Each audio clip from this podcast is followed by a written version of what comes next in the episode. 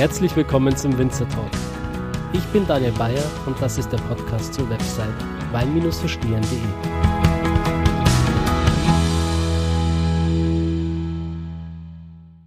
Meine Reise hier in Südafrika, die begann jetzt vor zwei Monaten und ich bin jetzt am Ende meiner Reise, aber ich bin auch wieder dort, wo alles angefangen hat und zwar mitten im Swartland. Ich bin wieder im Weingut Lammershoek. Ich war die ersten drei Wochen hier und habe das Weingut kennenlernen dürfen. Ähm, ich war im Keller, ich habe mir die Prozesse angesehen, ich habe die Leute und das Team kennengelernt und ich habe jetzt ähm, quasi in der letzten Woche, bevor ich jetzt abreise, nochmal die Gelegenheit genutzt, mich mit Andreas Appold hier zu treffen, um heute einen gemeinsamen Podcast aufzunehmen. Ähm, Andreas Appold ist jetzt vor kurzem nach Kapstadt gezogen und hat sich zu 100 Prozent quasi auch für das Weingut Lamassow committed. Und ja, er sitzt gegenüber von mir. Ich begrüße dich ganz herzlich. Hier. Ja, schön, dass du da bist, Daniel, dass du wieder zurückgekommen bist in, zu den Wurzeln deiner Südafrika-Reise nach Flammerschuk. Herzlich willkommen, auch dir. Dankeschön. Ja, es fühlt sich schon so ein bisschen an wie mein äh, zweites Zuhause jetzt. Ich bin jetzt schon äh, einige Zeit hier gewesen und ähm, wurde auch mit sehr viel Gastfreundlichkeit hier äh, willkommen geheißen in Südafrika. Und du bist es eigentlich auch letztendlich, der mir die Chance gegeben hat, hier in dieses wunderbare Land ähm, zu kommen, damals. Und dafür bin ich sehr dankbar. Ja, das war, glaube ich, im Juni, als wir mal telefoniert haben und uns so übers Telefon kennengelernt haben, aufmerksam geworden bin ich natürlich über deinen Instagram-Account. Als ähm, unerfahrener Instagrammer ist mir das aufgefallen, dass du hier relativ nicht relativ, sondern fachlich sehr versiert berichtest. Das hat mir gefallen, weil es unaufgeregt ist, weil es ehrlich ist und authentisch ist. So haben wir uns kennengelernt und es hat dazu geführt, dass du dich, glaube ich, in einer Phase deines Lebens entschieden hast, einen Schritt ins Ausland zu machen, der dich weit weg von deiner bayerischen Heimat, die uns auch verbindet, nach Südafrika geführt hat. Das ist schön. Genau. Und so wie du das gerade geschildert hast, dass du dich hier auch heimisch fühlst. So glaube ich geht es vielen und so ging es mir, als ich zum ersten Mal vor über acht Jahren auf Lammerschok war. Genau, vor acht Jahren hat deine Reise hier begonnen, oder? Auch wenn das Weingut äh, 1718 gegründet wurde. Die Wurzeln reichen dann doch schon ein bisschen tiefer. Aber ja, erzähl doch mal, wie, wie ist das alles entstanden? Was hat dich dazu bewogen, ähm, quasi aus dem Fußballbusiness ähm, ins Weinbusiness zu starten? Das ist ja auch nicht ganz alltäglich. Gut, die Geschichte, glaube ich, wäre jetzt ähm, formatfüllend für den Broadcast, der ja in erster Linie über meine Tätigkeit hier auf Lammerschuk äh, Auskunft geben soll.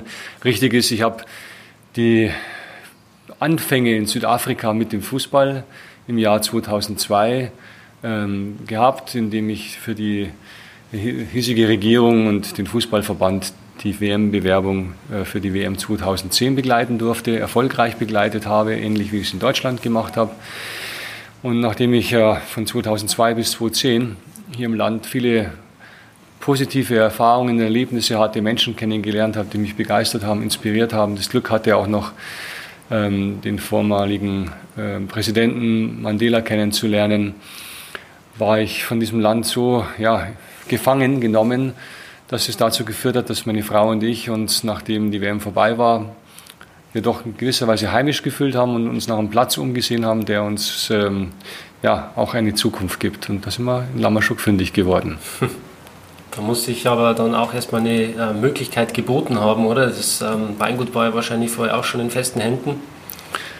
Ja, also wir haben uns jetzt nicht per se nach einem Weingut umgesehen, ähm, das äh, ich sage in festen Händen ist, sondern wir haben uns nach einem Terroir umgesehen. Also ich bin kein Vinologe, kein Önologe, kein Viticulturist, sondern Quereinsteiger und ähm, aus der äh, Betrachtung von außen mit meinem Background als, als Marketingfachmann haben wir uns ein bisschen die Struktur angesehen in Südafrika mit den Weingütern, die es in French Oak gibt, die es in Stellenbosch gibt, in Pahl, die auch in ausländischem Besitz zum großen Teil sind.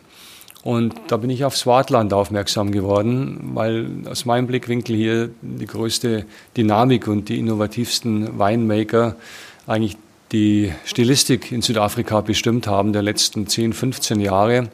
Wenn man Südafrika und das Weingeschehen in Südafrika historisch sieht, wurde ja während der Apartheid ähm, Afrika ausgeschlossen vom internationalen Weinmarkt. Und im Anschluss hat sich in den 90er Jahren eben entwickelt, dass der internationale Blick eben in den großen Regionen, wie eben erwähnt, Stellenbosch, Pahl, Frenchuk, Robertson, ähm, sich festgemacht hat. Und das Swartland lag immer so ein bisschen im Schatten da sein, wurde als Traubenlieferant zwar ähm, qualitativ sehr hoch geschätzt, aber hat keinen eigenen Stellenwert gewonnen. Und das hat sich verändert, indem eben großartige innovative Geister, äh, Enfant terribles wie eben Sadi oder die Molinös oder Badenhorst oder eben Lammerschuk in den vergangenen 10, 20 Jahren Weine gekeltert haben, kreiert haben, die sich unterscheiden von dem, was man gemeinhin mit Südafrika in Verbindung bringt. Hm.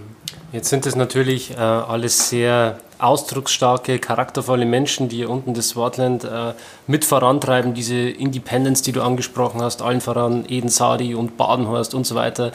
Ähm, wie war es für dich, als du hier angefangen hast? Wurdest du da mit offenen Armen von den Menschen begrüßt und die waren froh, dass jetzt ein Deutscher kommt und versucht, das Swartland hier äh, mit voranzutreiben? Oder waren die ja, sehr befangen und haben sich das erstmal angesehen, ähm, was der Deutsche quasi jetzt mit dem ähm, dicken Geldbeutel hier will? Äh, was soll das? Haben die dich gefragt oder wie war, wie war das?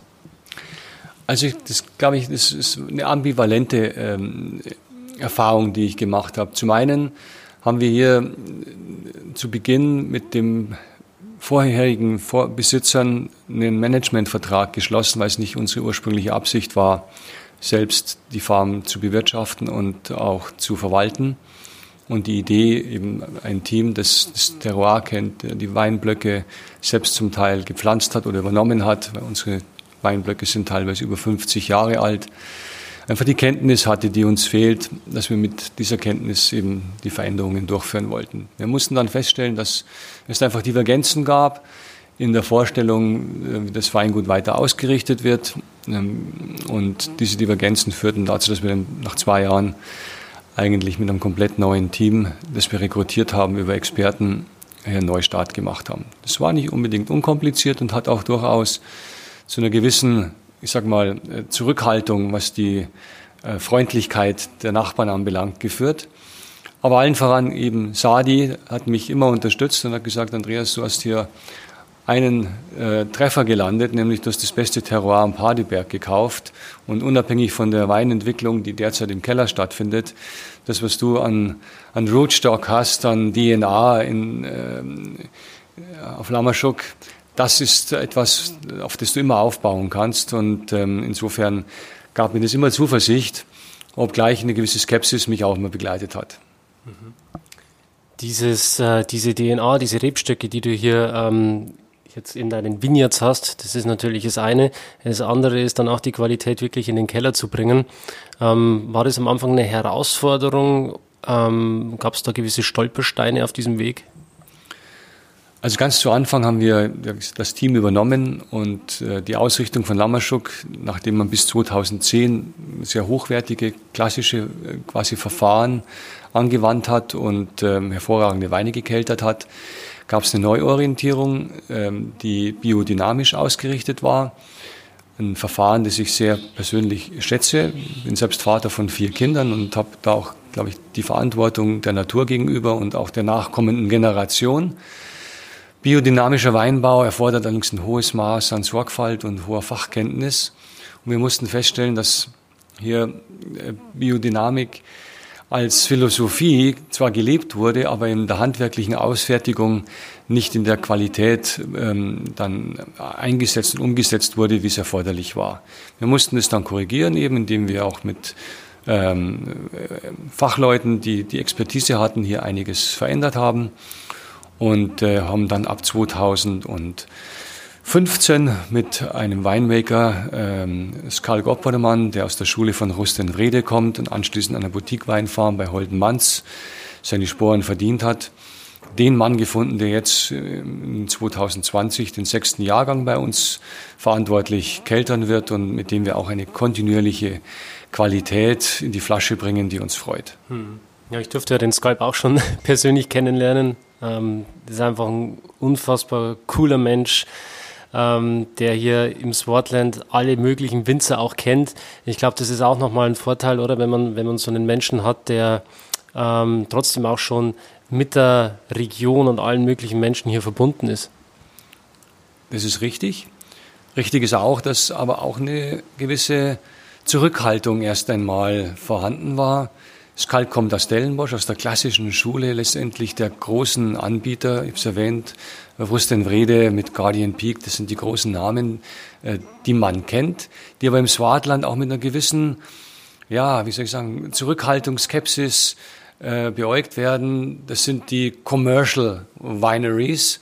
Und hier im Swartland versteht man sich eben auch durch den Begriff des Swartland Independence als äh, die Revolutionäre, als die Winemaker, die grundsätzlich das kommerzialisierende Element im Weinbau kritisch sehen, die ähm, down to earth sind, die verbunden sind mit der Natur, die sich auch eben in der Independence bestimmte Kodex äh, gegeben haben oder Kodizes gegeben haben, die sie sich verpflichtet fühlen, eben den naturnahen Weinbau zu betreiben, sowohl schon in den Weinblöcken als dann auch in der Verarbeitung im Keller.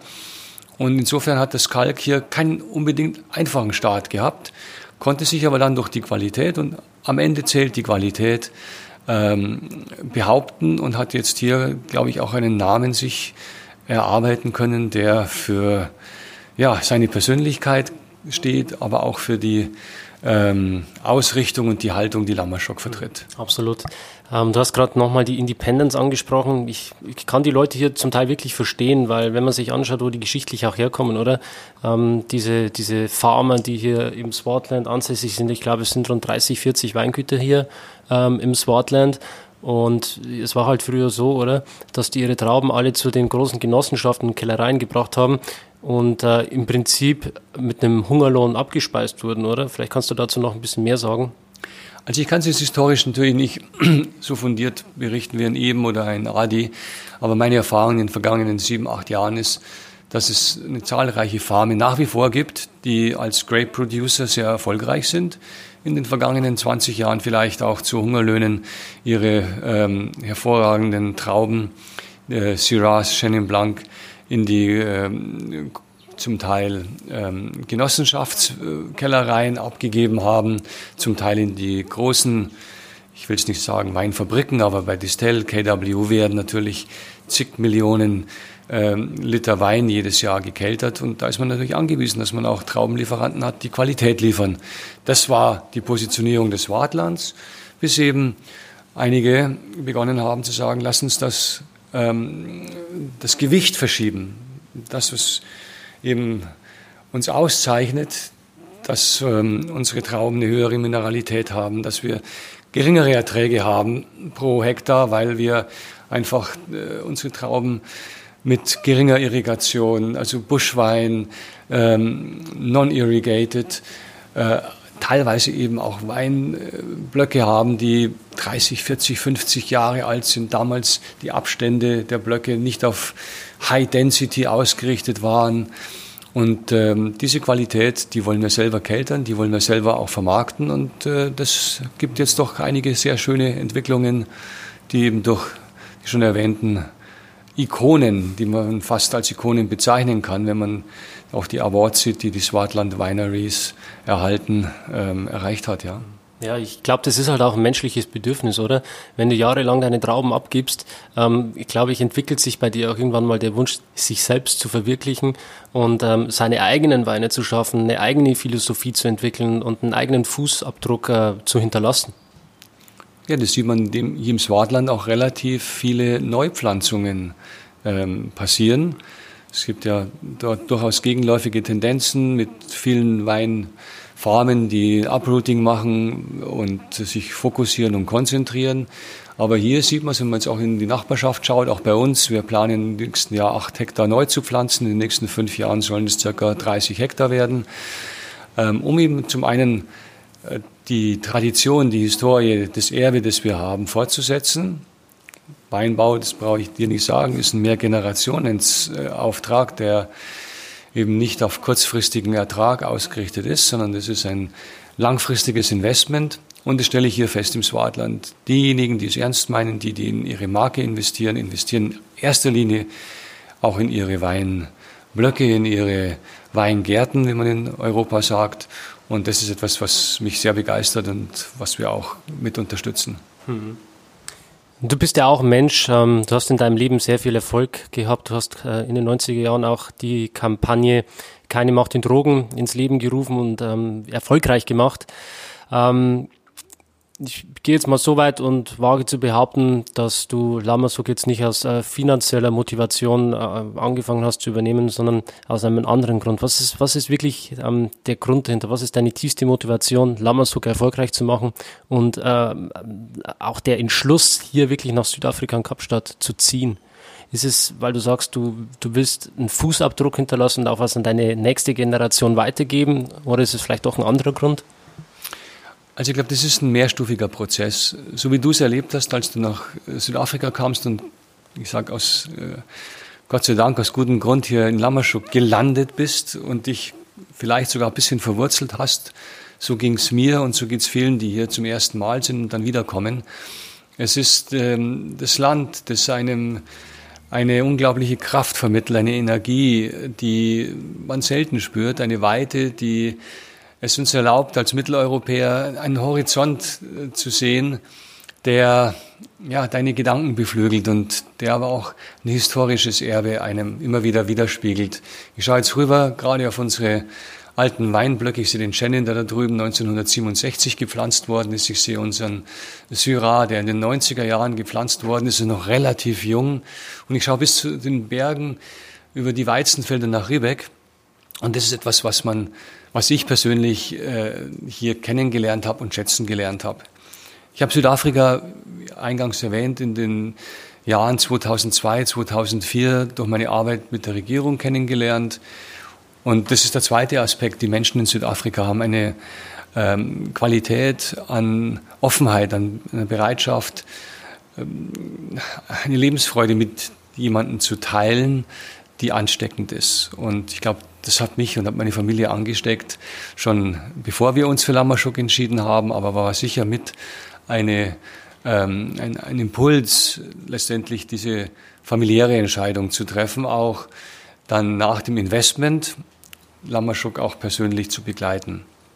Das ist erwähnt, das ist vorrangig keine Entscheidung, jetzt hier einen wirtschaftlich ähm, kommerziell ausgerichteten Betrieb zu führen, wenngleich ich trotzdem sage, es ist kein Hobby.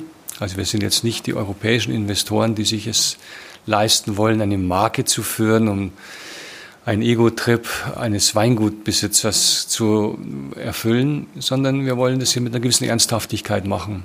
Ernsthaftigkeit auch gegenüber den, der Verantwortung der Mitarbeiter, die hier sind, die schon seit Generationen auf Lammerschuk leben, die von ihren Vätern zum Teil die Aufgabe als Farmarbeiter übernommen haben und bis heute ausüben mit einer großen Qualität. Und diese Qualität, die ist in der gesamten Wertschöpfung letztendlich von der Pflege der Rebstöcke über die Ernte, über das Keltern bis hin zur Lagerung und dem Versand bei uns ähm, spürbar. Und das ist etwas, was ähm, wir erfahren haben, was wir pflegen und ähm, ich denke, du hast erwähnt auch, es ist ein generationenübergreifender Auftrag, den wir hier haben mit Neupflanzungen in der Verantwortung den Mitarbeitern gegenüber, hier auch eben Zukunft zu schaffen. Hm.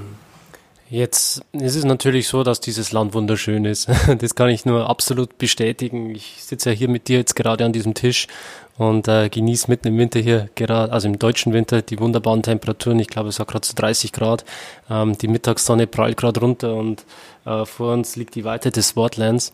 Was man natürlich bei all dieser Schönheit nicht vergessen darf, ist, ähm, dass Südafrika ein Land ist mit vielen Problemen, äh, mit einer äh, korrupten Regierung und viel Kriminalität.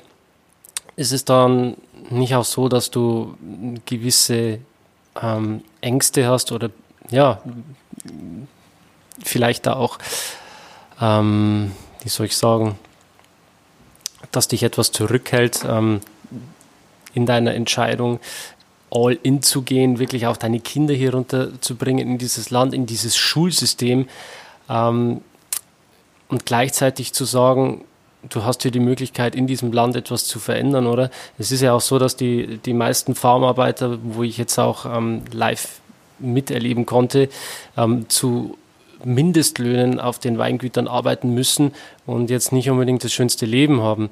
Ähm, wie ist die Herangehensweise Lammersucks diesbezüglich? Gibt es ähm, Programme oder gibt es irgendwelche Möglichkeiten, die Farmarbeiter zu unterstützen? Gibt es Schulen? Gibt es ähm, irgendwelche Einrichtungen, ähm, um den Leuten hier unter die Arme zu greifen? Ja, das sind jetzt ganz komplexe, unterschiedliche ähm, Fragen, die du stellst. Zunächst mal so, wenn ich in meinem Freundesbekanntenkreis über Südafrika spreche, schon bevor wir umgesiedelt sind, ähm, spüre ich sehr viel Zurückhaltung, Vorbehalte gegenüber Südafrika. Du hast angesprochen, die Korruption, die speziell unter der vorherigen Regierung unter Zuma das Land auch international in der Wahrnehmung geprägt hat.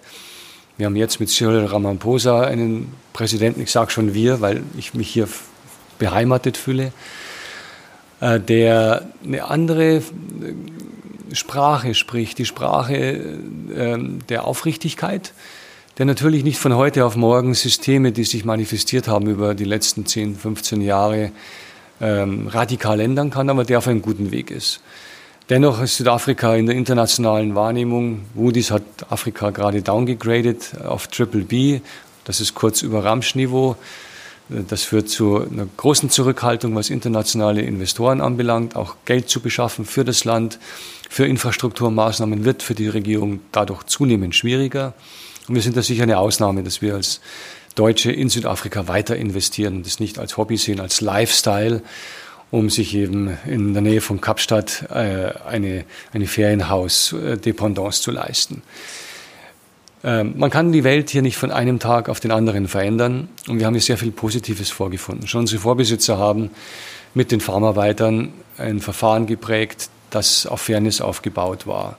Und darum sind wir auch mit Lammerschuk einer der wenigen Farmen, die selbst noch ein eigenes Dorf haben mit äh, circa 60 Personen, die in diesen ähm, Häusern, die wir bereitstellen, leben, mit ihren Familien leben. Und einer unserer ersten Wahrnehmungen, die ich generieren konnte, war, was machen diese Familien mit den Kindern denn? Wenn die Eltern zur Arbeit gehen, ähm, die Mütter zum Teil zu Hause sind mit den Großeltern und Verwandten. Und ich hatte meine kleinen Kinder damals vor ja, acht Jahren mit auf der Farm. Die waren damals auch so in dem Kindergartenalter, vier, sechs Jahre alt und äh, konnte die Vergleiche ziehen, was meine Kinder in der Lage waren äh, zu artikulieren, was sie an differenzierter Wahrnehmung, was Farben, Formen anbelangt, gelernt haben im Kindergarten, im deutschen Kindergarten. Und äh, südafrikanische Kinder in unserem Dorf nicht in der Lage waren, weil sie keine Unterstützung erhalten haben, weil zum Teil Eltern, Großeltern selbst Analphabeten sind und äh, insofern war eine unserer ersten Maßnahmen, gemeinsam mit der Schwester von Eben Sadi in einen Kindergarten zu investieren, indem wir ein Gebäude bereitgestellt haben, das wir zu einer Kindergarten-Tagesstätte umfunktioniert haben. Diese Tagesstätte ist mittlerweile für 52 Kinder tägliche Heimat, äh, in denen wir ihnen auch drei Mahlzeiten zur Verfügung stellen können das Ganze wird finanziert über eine Foundation, die von eben Sadi Schwester geleitet wird. Und äh, wir sehen diese große Veränderung, die über die jungen Menschen, die Kinder in die Elternhäuser hineingetragen wird und damit auch ein verändertes Bewusstsein sich entwickelt. Bewusstsein der hygienischen Voraussetzungen, bevor man sich an den Essenstisch setzt, die Hände zu waschen, das Geschirr selbst wegzuräumen, also Dinge, die für uns komplett normal sind in unserem Erziehungswesen, in unserem Aufwachsen, die aber in Südafrika keine Normalität sind. Kinder, die heute eben von Erzieherinnen, die nach einem Waldorf-Prinzip unterrichten und die Kinder begleiten, ähm, es Kindern ermöglichen, eben ähnlich wie meine Kinder im dritten, vierten Lebensjahr, und das sind prägende Lebensjahre, in denen äh, das die Aufnahmebereitschaft für Lernen, für Begreifen essentiell ist für die weitere Entwicklung auch der schulischen Vorbereitung. Und das sind kleine Bausteine, die wir, ähm, wo wir beitragen können, eine Veränderung ähm, herbeizuführen. Was mich jetzt interessieren würde, wir sprechen hier immer wieder von der Farm und jetzt nicht bewusst von dem Weingut. Ähm, Was, was ist für dich, ähm, was bedeutet für dich der Begriff Farm und worüber hinaus möchtest du dich von einem gewöhnlichen Weingut differenzieren? Du hast die Farm gesehen und es sind hier 180 Hektar, davon 65 Hektar äh, Rebstöcken, Rebflächen. Der Rest ist Weideland, ist ähm, Finnbosch, also noch indigenous ähm, Land, das mit einheimischen äh, Baumarten, mit Pflanzenarten, mit Finnboss äh, versehen ist. Das ist für uns wichtig, um eine ähm, Biodiversity zu haben, die uns wichtig ist, mit eben vielen Insekten, mit Schmetterlingen, mit Vögeln, mit Antilopen, die bei uns heimisch sind, die zum Teil Namensgeber sind für Weine, die wir keltern, wie den Duiker, du hast den getrunken aus unserer Mysteries Range, ein hervorragender ähm, Carignan, der auf einem Block wächst, wo eine gewisse Contribution für die Antilopen abfällt, weil sie immer wieder unsere Weine, unsere Rebstöcke anknabbern, aber wir auch keine Gegenmaßnahmen ergreifen. Es ist, gehört so letztendlich zur Familie dieser Farm, ähnlich wie unsere ähm, kleine Rinderzucht, die wir haben, die wir vor zwei Jahren durch den Zukauf eines äh, sehr leistungsfähigen Bullen begonnen haben, durch unsere kleine äh, Schafherde, die wir äh, pflegen und hegen, die jetzt nicht aus Produktionsgründen, um Fleisch zu produzieren, sondern wir heißen Lammerschuk und Lammerschuk bedeutet die Lämmerecke. Und ähm, die Unterscheidung, warum wir eine Farm sind und eben kein Estate ist, wir sind äh, ja, ein authentischer Bauernhof. Wir sind ein Bauernhof, wo es noch einen Hahn gibt, einen Gockel, der stolz auf Misthaufen herumstolziert. Und ähm, wir produzieren Eier von Hühnern, die freilaufend sind und in keinem Gehege sind. Und unsere Rinder sind 24 Stunden am Tag, sieben Tage die Woche, zwölf Monate auf äh, dem Feld und ähm, sind hier Wind und Wetter ausgesetzt, der großen Hitze. Jetzt um diese Jahreszeit sind als Rasse, als Nuguni widerstandsfähig. Und darum sind wir eine Farm und kein Estate. Du hast gerade nochmal das Wildlife angesprochen, das man hier auch findet, verschiedene Tierarten.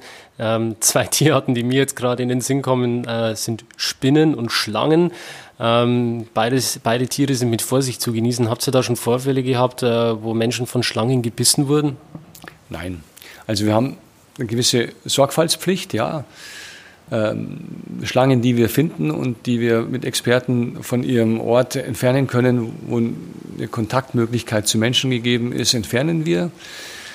Ähm, wir haben Spinnen, da muss man vorsichtig sein, weil Spinnenbisse zum Teil ähm, eine hohe Vergiftungsgefahr zur Folge haben. Den Tieren geht man aus dem Weg, aber es ist Gott sei Dank so, dass diese Tiere viel sensibler sind als wir Menschen. Und häufig ist genau andersrum passiert, sodass die Schlangen und die Spinnen uns schon aus dem Weg gehen, bevor wir ihnen nahe kommen. Insofern, wir sehen hier zum Teil Cape Cobras, wir sehen Baumschlangen, äh, wir sehen zum Teil Sandwibern, aber Gott sei Dank bleibt es beim optischen Kontakt und kaum zu einem persönlichen Kontakt.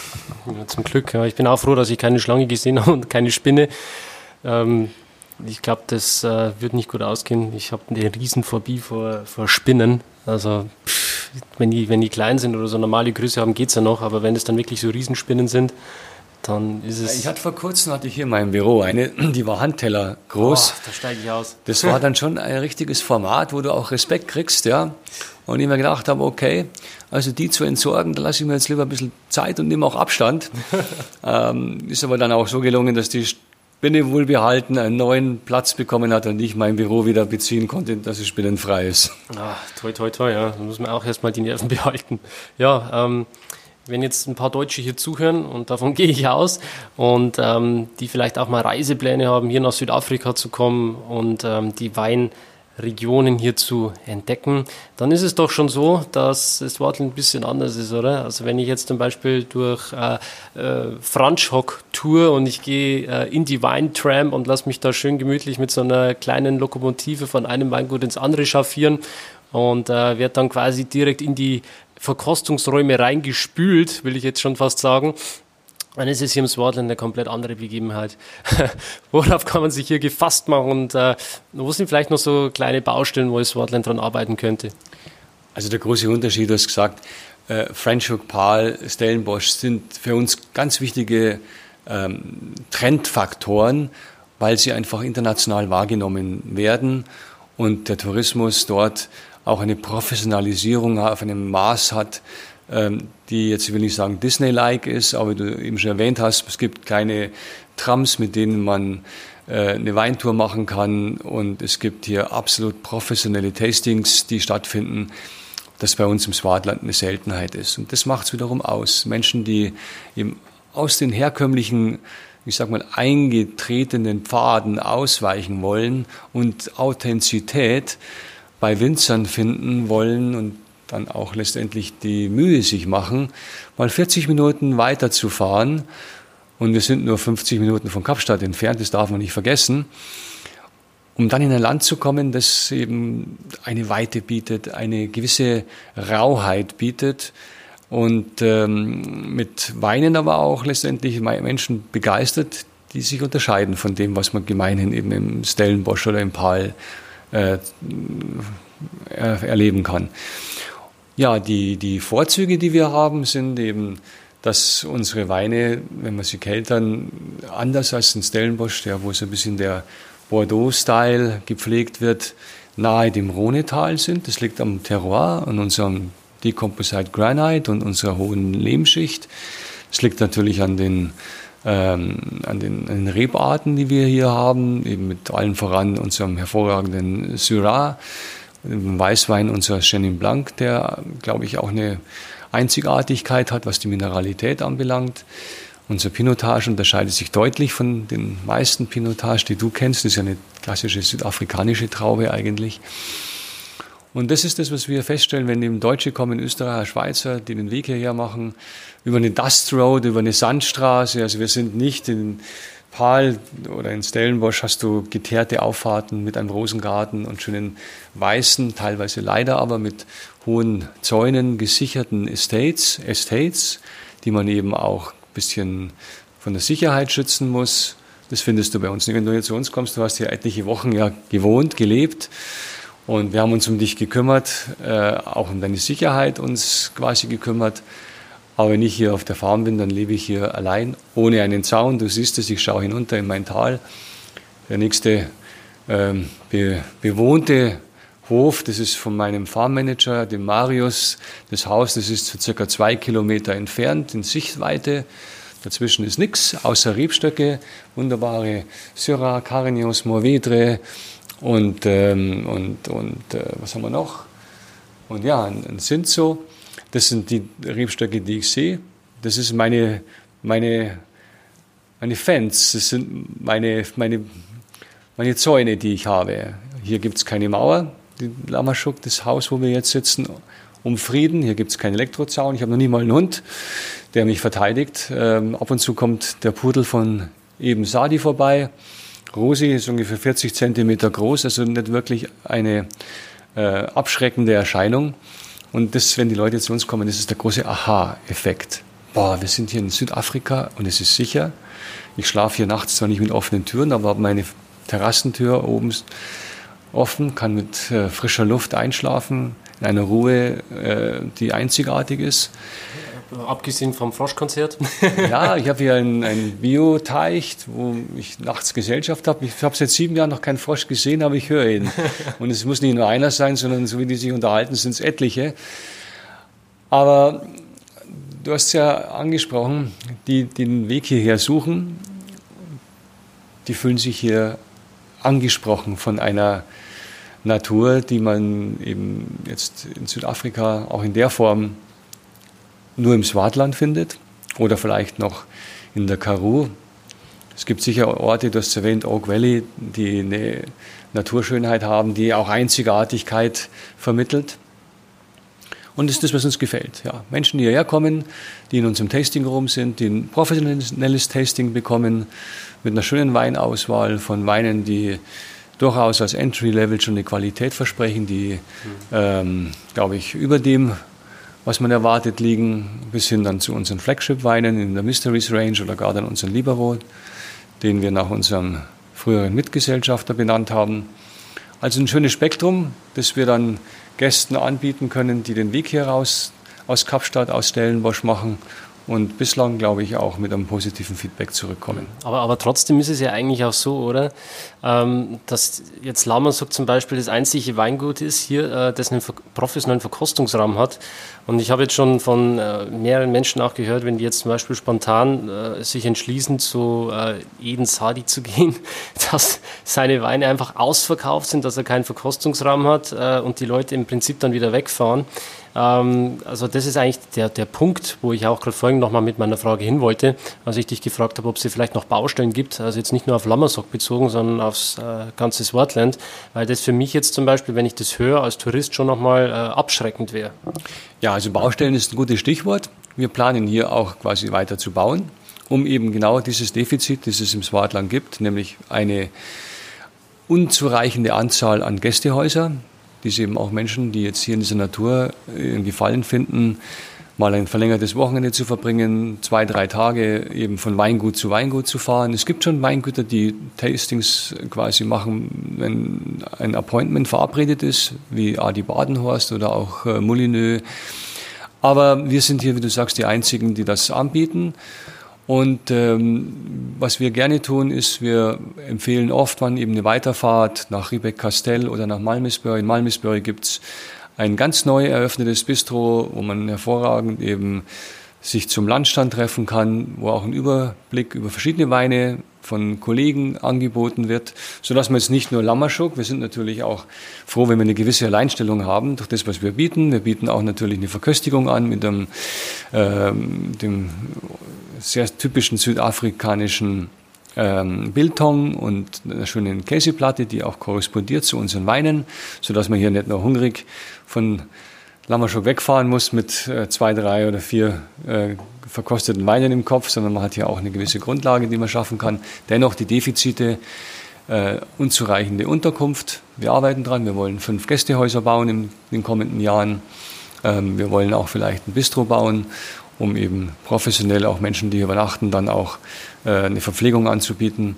Das kommt alles in der nahen Zukunft und bislang äh, arbeiten wir auch dran, eben dann Menschen nach Walmisbury oder nach Riebeck zu empfehlen, die dort bei Mama Cucina oder im Royal Hotel Unterkunft finden und dort auch gut bewertet werden. Siehst und das finde ich halt zum Beispiel auch gut an euch, ähm, dass ihr was versucht äh, oder beziehungsweise etwas unternehmt, um das äh, Swartland an und für sich auch ein bisschen voranzubringen, oder?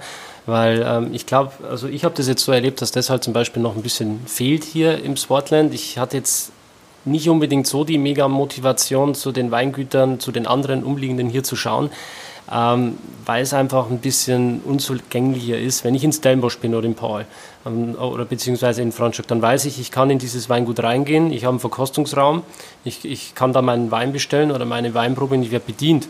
Aber im Sportland ist es halt oft so, dass man dann einfach vor verschlossenen Türen steht. Und ich habe es ja selbst schon äh, erlebt, als ich hier auf der Farm war, dass dann deutsche Touristen äh, gekommen sind. Ja, ähm, wir sind jetzt hier bei Lammersuk gelandet, wir kannten das Weingut vorher nicht, aber wir wurden von einem anderen Weingut äh, wieder weggeschickt.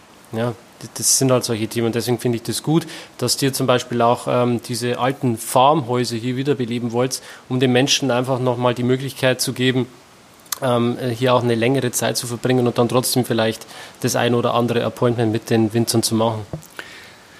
Ja, ich glaube, es hat äh, für uns eine hohe Qualität, dass wir in den Tasting Room investiert haben, dass Menschen, die hierher kommen, ähm, professionell, aber ich glaube auch nicht jetzt äh, mit einer übertriebenen Haltung, die mit ähm, den professionellen Tasting Rooms, die wir aus Stellenbosch oder aus Pahl kennen, wo es oftmals eben noch angegliederten Restaurant gibt, ähm, wo es ein Gästehaus gibt. Ähm, Swartland ist eckig und es ist rau und es hat eine gewisse Herzlichkeit, die sich nicht sofort erschließt, die man auch gewinnen muss.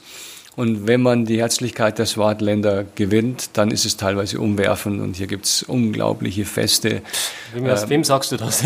die äh, Post-Harvest-Partys, äh, die hier in unserem Tal am Padeberg stattfinden, sind legendär und ziehen unzählige neidische Stellenbosch- und Palwinzer zu uns ins Tal weil hier der Zusammenhalt auch ein anderer ist. Wenngleich, ich gebe dir durchaus recht, es für uns besser wäre, wenn ein Eben oder ein Adi ähm, oder eine Nadja und ein David äh, ihre äh, Tasting Rooms äh, auf ein höheres Niveau äh, ausbauen würden. Das würde eben auch für die Gäste die Möglichkeit bieten, zwei oder drei Weingüter, die in einem Tal sind, die ja nur eben das Tasting Room ist hier in Sichtweite, das ist 50 Meter von ihr, von uns entfernt, ein ehemaliger Stall, den wir ihm verkauft haben, damit er im Swartland heimisch wird. Und ähm, wenn hier letztendlich auch noch weitere Angebote, die ja nicht in Konkurrenz stehen, wir ergänzen uns ja von, von, von den Produkten und von, von der Philosophie und der Haltung. Ich bin da überhaupt nicht ausgerichtet auf Abgrenzung, sondern ich denke, wir müssen hier kollektiv zusammenarbeiten.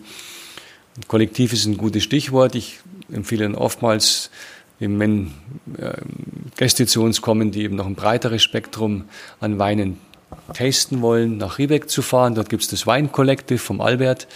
Und der hat ein wirklich tolles Sortiment an Weinen, die von der Swartland Independent dort ähm, zur Verfügung gestellt werden, die man dort kaufen kann, mitnehmen kann. Wir freuen uns auch, wenn bei uns gekauft wird, um die Reise hier in Südafrika auch mit Erinnerung, die man nach Hause nehmen kann, zu ver vernetzen. Das ist übrigens auch ein geiles äh, Gästehaus, äh, ein Stock über dem Weinkollektiv, in dem bin ich jetzt momentan untergebracht. Da verbringe ich jetzt gerade meine letzte Woche in Südafrika. Ich finde es richtig nice da. Also ich bin jetzt quasi im Kern, im Herzen von Rebeck ähm, nochmal angelangt und, und darf im Weinkollektiv schlafen. Besser geht es eigentlich nicht. Ähm, wie du schon gesagt hast, der Albert ist ein toller Mensch. Also jeder, der hier kommt, der sollte auch mal den Albert kennenlernen, weil der einfach der Dreh- und Angelpunkt hier im Swartland ist, wenn es um die Weine geht. Der kennt alle Geschichten von den Winzern. Der kann jeden Touristen, der vorbeikommt, locker ähm, den ganzen Tag lang unterhalten mit den wildesten Geschichten, die sich hier abgespielt haben. Und man hat wirklich auch die Möglichkeit, die ganzen Weine nochmal zu probieren. Ja, das ist jetzt mein Stichwort, Weine probieren. Ähm, mich lacht gerade das Gesicht vom äh, Franz Beckenbauer an. hier der, der, der, leider nicht, der leider nicht hier ist. Ja, ja vielleicht gehen wir da äh, kurz nochmal drauf ein, bevor wir den Wein probieren. Ähm, viele assoziieren das Weingut ähm, mit dem Namen Franz Beckenbauer. Ähm, der Franz, der hat ja damals auch ähm, als Investor hier in dem Weingut ähm, mit angefangen. Seitdem hat sich aber auch ein bisschen was geändert. Vielleicht kannst du da noch mal ein Status-Update dazu geben. Gut, der, ich habe es eingangs erwähnt, der Background, der uns verbindet, ist der Fußball. Wir haben uns kennengelernt durch eine Kampagne, die ein Bewusstsein bei Kindern und Jugendlichen schaffen sollte, durch Sport äh, die Finger zu lassen von Drogen und auch Alkohol ein Leben ohne Sucht.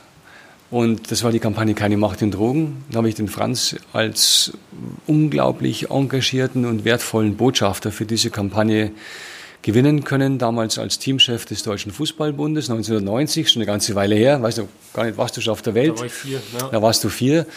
Und ähm, seit diesem Zeitpunkt habe ich ihn nie aus den Augen verloren und konnte dann eben auch im Zuge der WM-Bewerbung und äh, in späteren Jahren seine wirkliche Leidenschaft für den Sport, seine Leidenschaft für Themen, ähm, die er als Connoisseur auch bedeckt oder entdeckt hat für sich, ähm, mit ihm zum Teil genießen, auf vielen Reisen, die wir machen durften, im Rahmen der Werbung für die Weltmeisterschaft in Deutschland. Die Welt zu Gast bei Freunden war ein Motto, das wir entwickeln durften als Agentur, damals im Auftrag der Deutschen Zentrale für Tourismus, wo der Franz auch ein unglaublicher Botschafter war, das Bild Deutschlands in der Welt positiv ähm, besetzt hat. Wir hatten viele Erlebnisse in Botschaften, ähm, die politischer Natur waren, uns dann, egal ob in, in Japan oder in Nigeria, die Botschafter sagen, wissen Sie, wenn der Franz kommt, der öffnet uns Möglichkeiten, ähm, Deutschland in einer Weise zu präsentieren, die uns die Politik, die Wirtschaft nicht bietet. Und das haben wir, glaube ich, auch mit der WM erleben dürfen. Ja, und so kam es eben dazu, dass als ähm, wir nach der WM 2010 in Südafrika, äh, Sonja, meine Frau und ich, uns hier weiterhin heimisch gefühlt haben und die Überlegung gereift ist, lass uns eben vielleicht in ein Weingut investieren. Der Franz gesagt hat, nein, nein, jetzt pass auf, wenn du in ein Weingut investierst, da bin ich dabei. So wie wir unter Bayern uns anschauen, dann sagt er, das ist kein Spaß, das meine ich ernst. Du weißt, ich bin ein großer Genießer und wenn du was Passendes gefunden hast, dann sagst du mir Bescheid. Jetzt haben wir zunächst einmal nach einem Weingut uns umgesehen, das für Sonja und mich von der Größe her auch ähm, passender war, also was kleinerem. Wir hatten so 30, 40 Hektar im Blick. Und als ich auf meiner Suche im Swartland feststellte, da gibt es gar nicht so viele Weingüter, die da passend sind. Zum Teil wurden sie nicht mehr bewirtschaftet, äh, zum Teil hat das Terroir nicht gestimmt und dann bin ich eben auf Lammerschuk gestoßen, das aber viel größer war als unsere ursprüngliche ähm, Vorstellung. Und habe gesagt, du Franz, ich habe jetzt was gefunden, das hat aber 180 Hektar, schau es dir an, ob es dir gefällt, weil ich möchte dich auch nicht zu irgendwas überreden. Und das ist dann so passiert, dann haben wir uns das angeschaut und haben gesagt, du, mach mal, ich vertraue dir. Und dann haben wir mit einem Freund von uns, dem Fedor Radmann, nochmal eine Reise gemacht, haben mit den Vorbesitzern gesprochen und haben dann die Entscheidung getroffen, Lammerstuck zu übernehmen. Da war natürlich die Welt noch eine andere. Ähm, da wurden die Vorstellungen, dass wir hier auf der Terrasse sitzen und schöne Weine trinken und hier in diese wunderbare Landschaft schauen, noch von anderen ja, Lifestyle-Aspekten ähm, mitgeprägt. Und nun hat letztendlich das Schicksal für den Franz Beckenbauer in den letzten Jahren nicht allzu gut gemeint und hat sich neben persönlichen Schicksalsschlägen familiärer Art auch gesundheitlich einiges bei ihm verändert, das seine Reisefähigkeit sehr einschränkt. Also so einschränkt, dass er mir gesagt hat vor zwei Jahren, du Anderl, ich habe einfach keine Lust mehr an diesen Flughafen Sicherheitskontrollen zu stehen. Ähm, ich trinke keinen Wein mehr und das, nachdem er wirklich, glaube ich, die guten und schönen Tropfen dieser Welt gekostet hat. Die Weiße hat noch drei große Magnums 1945 Chateau Petrus im Keller und fragt mich immer, was damit wohl geschehen wird. Sein Geburtsjahr übrigens, ja. Und äh, insofern äh, ist für ihn ein wichtiger Genussbereich seines Lebens nicht mehr erlebbar. Eben mit uns gemeinsam hier auf der Terrasse zu sitzen jetzt und wir haben gerade eine Libero 216 aufgemacht, die wir vielleicht noch kosten. Und er hat mir vor zwei Jahren gesagt, schau, ich habe große gesundheitliche Einschränkungen, ähm, ich will nicht mehr reisen. Ähm, wir haben hier die letzten Jahre etliches verändern können, zum Besseren bewerkstelligen können, eingangs erwähnt oder vorher, ob das jetzt eben die Investition in den Kindergarten ist, ob es die Investition in Neupflanzungen anbelangt, ob es die Upgrades sind im Keller, die wir ermöglichen konnten durch die finanziellen Unterstützungen und das Investment, das wir getätigt haben, das mittlerweile auch ein signifikantes ist. Und wir sind im Swartland, ohne das jetzt äh, besonders hervorzuheben, aber mit Sicherheit, glaube ich, einer der größten ausländischen Investoren in den vergangenen fünf, sieben Jahren geworden. Und äh, Franz hat da maßgeblich dazu beigetragen. Er hat sich jetzt im äh, vorigen Jahr entschieden, dieses Engagement quasi aufzugeben. Und wir haben uns im Gegenzug dazu entschieden, gemeinsam mit dem Feder Radmann seine Anteile äh, zu übernehmen. Das ging einher mit der Überlegung, dann eben auch uns selbst auf Lammerschok stärker zu engagieren und zu verankern. Wir sind jetzt, wie gesagt, auch in der ähm, wirtschaftlichen größeren Verantwortung, als das früher der Fall war. Und darum wollen wir eben auch die Geschicke von Lammerschok auch mit in die Hand nehmen, mehr in die Hand nehmen als in den letzten Jahren und auch mitgestalten. Mhm. Ja, ich äh, war jetzt einfach mal so frei und habe uns, während du hier gesprochen hast, schon mal ein bisschen was eingeschenkt ähm, von deinem Libero Nummer 5. Das ist jetzt quasi äh, eure Flagship Cuvée oder eure Flagship Blend? Ja, also wir haben ja insgesamt drei Wein äh, die Lammerschuk auszeichnen. Wir haben unser Einstiegs, äh, ja Einstieg, das klingt fast ein bisschen herabwürdigend, aber unsere Weine, die, ich würde sie Easy Drinking nennen, das sind Weine, wo man jetzt nicht lange drüber sprechen muss, sondern die einfach nur schmecken. Die man abends oder sogar am Nachmittag, wenn man zu Hause sitzt und sich entweder auf ein veganes Mahl oder auf einen schönen Grillabend freut, schon öffnen kann und ähm, konsumieren darf. Wir haben die höherwertigen Weine, unsere Reserve-Weine und als der Franz noch mit engagiert war hier, haben wir vor ja, fünf Jahren gesagt, wir wollen ihm einen Wein kreieren, den wir aus fünf verschiedenen Reben zusammen komponieren. Und das ist eigentlich fast so eine, ja, ein, eine wie sagen, eine Ehrung letztendlich des Terroirs, die dem Rhone-Gedanken entspricht. Und dann haben wir gesagt, der Mensch, der Franz hat die Rückennummer 5 getragen und ist damit weltweit zur Ikone des deutschen Fußballs geworden. Also heißt der Wein bei uns Libero Nummer 5. Und demzufolge hat er natürlich auch fünf verschiedene Reben, die hier einfließen in den Blend. Das ist ein Syrah, Carignan, der Grenache, der Mourvedre und, so wie es ja auch im Rhone-Verfahren gerne gemacht wird, eine Spur vom Vionier, der dem Wein eine gewisse Frische gibt und der dem Wein, sage ich mal, das Tanninhaltige, das durch die äh, roten Reben natürlich den Markanz dieses Weins ausmacht. Ja, Viognier passt ja sehr gut zu äh, Shiraz bzw. Syrah. Die sind ja äh, Bruder und Schwester, kann man sagen. So ist es, ja. Und also sind da botanisch auch verwandt. Und das ist etwas, was unser Weinmaker dann in Abstimmung mit dem Franz, muss man dazu sagen, also damals, als wir den ersten 215er gekeltert haben, war der Franz auch in den Blending-Prozess involviert. Wir haben ihm, zum Teil habe ich ihm die Blends in kleinen Fläschchen mitgebracht, als ich hier war. Und er hat jetzt auch damals mit seiner Familie, mit seinem Bruder, mit seiner Frau, äh, mit seinen älteren Söhnen äh, verkostet. Ich war dabei, wir haben das mal im Januar gemacht, weil die haben die Blends im Dezember ähm, hier auf der Farm zusammengestellt und er hat es dann verkostet und wir sind dann im Februar zusammengetroffen und er hat gesagt, du, das ist so meine Richtung. Die hat sich lustigerweise gedeckt mit der Empfehlung von Skal Goppermann. Und so haben wir 2015 den ersten Libero Nummer 5 gekeltert und haben jetzt im, im zweiten, das ist, muss ich ganz ehrlich gestehen, der 216er, den ich jetzt auch selbst zum ersten Mal, weil wir glauben, dass dieser Wein auch eine gewisse Reife noch, eine Flaschenreife braucht. Ähm, und heute hast du ihn jetzt aufgemacht und ich denke, wir probieren ihn einfach mal. Es sind auch nur die besten Trauben drin, gell? Also wirklich nochmal die besten von den besten Trauben. Ja, also die Selektion, der Selektionsprozess äh, findet bei uns in den Vineyards statt. Also Skalk und äh, unser Viticulturist, der Marius, während der Erntezeit jeden Morgen um halb sechs, viertel nach fünf äh, sind wir im Weingarten, äh, probieren die Trauben, schauen, wie die äh, Reife ist und dann wird wirklich Reihe für Reihe beurteilt, welche Trauben welchem Verfahren letztendlich zugeführt werden.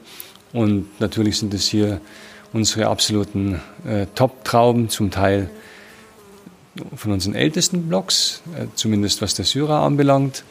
Ähm, ja, und ich bin mir ziemlich sicher, dass das Kalk da das richtige Händchen hat und dann auch im Blending-Verfahren der Franz damals bei den beiden Weinen, die jetzt gekeltert sind, sicher auch seine langjährige Gourmet-Erfahrung äh, wiedergespiegelt ist. Ja, würde ich sagen, Prost. Ja, Vielleicht kannst du unvoreingenommen, das ist wie gesagt jetzt für uns beide der erste Eindruck, den wir gewinnen. Also, also ja, vielleicht äh, mache ich das jetzt einfach mal. Ich finde von der, von der Frucht her hat man hier sowohl rote als auch dunkle Früchte mit dem Glas. Also ich äh, habe hier äh, Kirsche, ich habe ein bisschen Johannisbeer. Es geht aber auch gleichzeitig in so eine gewisse Brombeer- und Heidelbeerfrucht mit rein. ich habe heute Morgen gerade bei meinem Müsli ich fette Brombeeren gegessen und ich muss oh, ganz ja. ehrlich sagen, das war jetzt gerade mein erster Impuls, wo ich gedacht habe, das habe ich heute Morgen gespürt und das mhm. habe ich jetzt in der Nase. Super, ja. Und äh, ich finde, die sind wieder genau zur richtigen Zeit einfach gepickt worden, äh, also geerntet worden, äh, wenn die Trauben noch nicht zu süß sind, aber auch noch nicht ähm, ähm, ja, zu grün geerntet wurden, sodass man hier quasi kurz vor diesem ähm, Zeitpunkt liest, wo die Trauben dann anfangen, irgendwie jammy zu werden oder marmeladig, ja. sondern das ist wirklich genau davor und das ist immer so der Sweet Spot, das bewundere ich bei den Winzern, weil das wirklich die Kunst ist auch, wenn man jetzt zum Beispiel eine Blend hat, ähm, für, für jede Traube den richtigen Lesezeitpunkt zu finden. Also das ist, das mich auch fasziniert hat jetzt in den letzten sieben Jahren, wo ich bei jeder Ernte das Glück hatte, dabei zu sein, eben morgens rauszugehen, noch bevor die Sonne teilweise aufgeht oder am Himmel steht und ähm, mit dem Skalk zu verkosten. Und zwar wirklich die Unterschiede, die du spürst auf der Zunge, die du natürlich auch messen kannst, äh, aber entscheidend ist der Geschmack und entscheidend ist, dass sich teilweise wirklich, wenn jetzt, ich sehe da drüben den, den Syrah-Block, das ist der Syrah-Block, das ist unser bester. Den haben wir jetzt letzte Woche wir hochgebunden, wir haben Weihnachtsmänner draus gemacht. Ich musste das Bild schicken, weil das ist wirklich legendär, was für mich äh, immer ein Bild ist, dass jetzt äh, die, die, die Blätter, die Triebe nach oben gebunden werden, um die Reben zu schützen vor dem Wind und vor der Sonnenstrahlung. Und hier ist wirklich von Reihe, die an Top sind, wo du jetzt oben siehst, die oberste Reihe, bis runter ins Tal über unserem Damm, ein so geschmacklicher Unterschied in der Qualität und eben auch zum Zeitpunkt der Ernte. Und das ist etwas, was mich unglaublich begeistert, mit welcher Treffsicherheit hier unsere Leute, der Marius und Skalk, die richtige Entscheidung treffen. Absolut.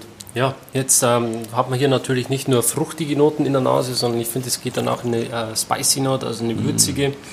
Man hat schwarzen Pfeffer mit am Start, man hat äh, so eine Tabaknote, so, so was von einer Zigarrenkiste wow. ist mit dabei in der Nase. Also, also durchaus komplex. Im oder? Gegensatz zu dir konnte ich jetzt meinen ersten Schluck nicht quasi spit, sondern ich bin der Swallow. ähm, auch natürlich als, ähm, als kleine Geste dem, dem, dem Namensgeber, dem Franz gegenüber, möchte den Wein nicht ausspucken. Ich muss sagen, also schon ein gewaltiges Erlebnis, ja. Und ähm, muss sagen, auch die, die, die, die Säure, mhm. die einen dermaßen schnell anspricht, ist keine unangenehme Säure, sondern öffnet, bei mir zumindest. Ich habe, wie du merkst, manchmal eine gewisse Mundtrockenheit. Daher bin ich sehr säuresensibel. Ähm, Aber das, was jetzt bei mir beim Nachgang bleibt, kommt eine gewisse Milde hinterher, mhm. ja, die also meine, meine Pellets wieder schließt und das Aroma eigentlich schön zur Entfaltung bringt. Ja. Ich finde aber auch, dass die Säure jetzt zum Beispiel für meinen Begriff schon auch hoch ist und das spricht halt auch für das Alterungspotenzial des Weins, oder? Ähm, wenn der Wein jetzt dann reift, wenn er, wenn er ein bisschen noch auf der Flasche liegt, dann wird die Säure auch noch ein bisschen milder, die Aromen kommen noch weiter raus, es bilden sich ähm, die Tertiäraromen, die jetzt dann noch dazukommen. Und das ist eigentlich ein Wein, wo ich sage, den kann man sich jetzt ruhig noch in den Keller reinlegen also, und noch ein paar Jahre reifen lassen. Der hat auf jeden Fall noch Potenzial. Ja, wir haben auch schon etlich Mal darüber gesprochen, die, der Blick auf südafrikanische Weine, speziell des europäischen äh, Weinkenners, ist leider geprägt von einer gewissen ähm, Hektik. Das ist zweiseitig. Einerseits, weil südafrikanische ähm, Erzeuger Weine aufgrund eben unseres anderen Ernterhythmuses früh auf den Markt bringen wollen, um einen gewissen Wettbewerbsvorteil zu haben. Ich weiß zwar nicht, wo der liegt, aber es scheint wohl traditionell so zu sein, dass man südafrikanische Weine gerne im gleichen Jahrgang trinkt. Ist mir ein Rätsel. Super. Manche können sich letztendlich den Luxus auch nicht leisten, sei es durch Lagerkapazität, sei es auch durch Financial Needs, die Weine zu lagern. Aber dieser Wein 2016 quasi wird sicher nicht vor 2020, 2021 bei uns überhaupt auf den Markt kommen, weil, wie du eben sagst, er hat ein Lagerpotenzial und eine Trinkfähigkeit, die bei mir, ich sage, den Horizont zehn Jahre plus überschreitet. Und darum bin ich froh über diese Säure und über diese noch gewisse Geschlossenheit, ja. ja, diese Zurückhaltung, die sich hoffentlich und die ich, glaube ich, ziemlich sicher erwarten kann, die sich in den nächsten fünf Jahren ähm, verändern wird. Ja, das finde ich auf jeden Fall super, dass du das so machst, weil ich muss jetzt hier auch noch mal im Podcast was loswerden. Ähm, ich habe natürlich hier wunderschöne Sachen erlebt in Südafrika und auch weintechnisch und so weiter. Aber was mich extrem genervt hat, ist, als ich jetzt äh, in Hermanus unterwegs war, quasi ähm, die Weinbauregion, die wirklich für Pinot Noir und Chardonnay bekannt ist, dass ich da viel zu junge Weine nur in den Verkostungsräumen gekriegt habe. Ja.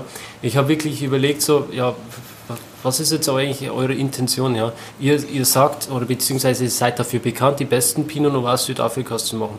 Dann kommst du in den Verkostungsraum wirst hingepflanzt und bekommst ausschließlich die 18er äh, Pinots zum Probieren. Da, damit kann ich nichts anfangen. Ja. Die Weine, die sind harsch, die sind verschlossen, die sind zu. Äh, und dann steht der Mensch in der Vinothek da und sagt, ja, und das ist eine unglaubliche Vielfalt an Aromen, die einen da entgegenschlägt. Sie werden das und das bemerken. Und ich stehe so da, äh, okay, vielleicht, vielleicht so du in fünf, sechs nicht, Jahren ja. mal. Ja. ja. Ich, also das kann man vielleicht äh, ohne jetzt irgendwie abwertend zu klingen oder so, das kann man vielleicht mit so einem Touristen machen, der jetzt äh, äh, vom Wein noch nicht so die Ahnung hat. Da, die kann man schon mal so, so abkanzeln, ja. Die glauben das vielleicht sogar noch am Schluss und denken, das ist jetzt wirklich ähm, das Größte an Weinerlebnis, was man haben kann. Aber wenn ich dann herkomme und ich habe schon ein paar Weine in meinem Leben probiert, äh, dann hätte ich gern trotzdem auch mal ein bisschen was Gereiftes. Aber Daniel, du wirst lachen. Wir machen oft die Erfahrung, selbst bei Profis, also Weineinkäufern, dass die förmlich immer nach dem letzten, aktuellsten Jahrgang fragen. Und ich hatte so ein Erweckungserlebnis. Wir haben unseren Chenin Blanc 2015 meiner Überzeugung nach viel zu früh auf den Markt gebracht. Und der war 2017, 18, Entschuldigung, war er ausverkauft. Eigentlich ein schönes äh, Erlebnis, wenn ein Wein ausverkauft ist, ein ganzer Jahrgang. Und ich habe bei uns in unserem privaten Weinkeller in, in, in Deutschland mir 10 Kisten, 60 Flaschen quasi zurückbehalten. Und da bin ich sehr froh darüber.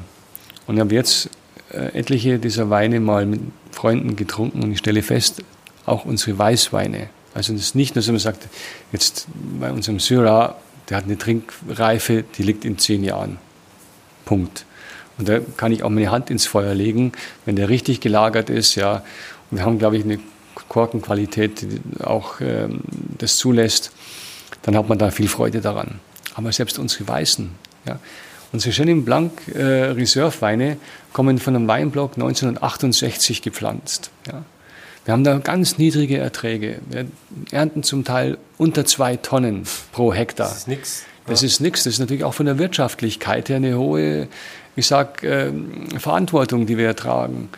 Weil wir diese Rebstöcke natürlich pflegen und hegen wie unsere ja, wie unsere Großeltern. Und das ist das Spektrum, das wir haben. Wir haben die, die Jungen, den Marsan, den ich letztes Jahr gepflanzt habe, ja, der ist direkt hier jetzt vor unserem Garten und oben habe ich unseren, unseren Shannon.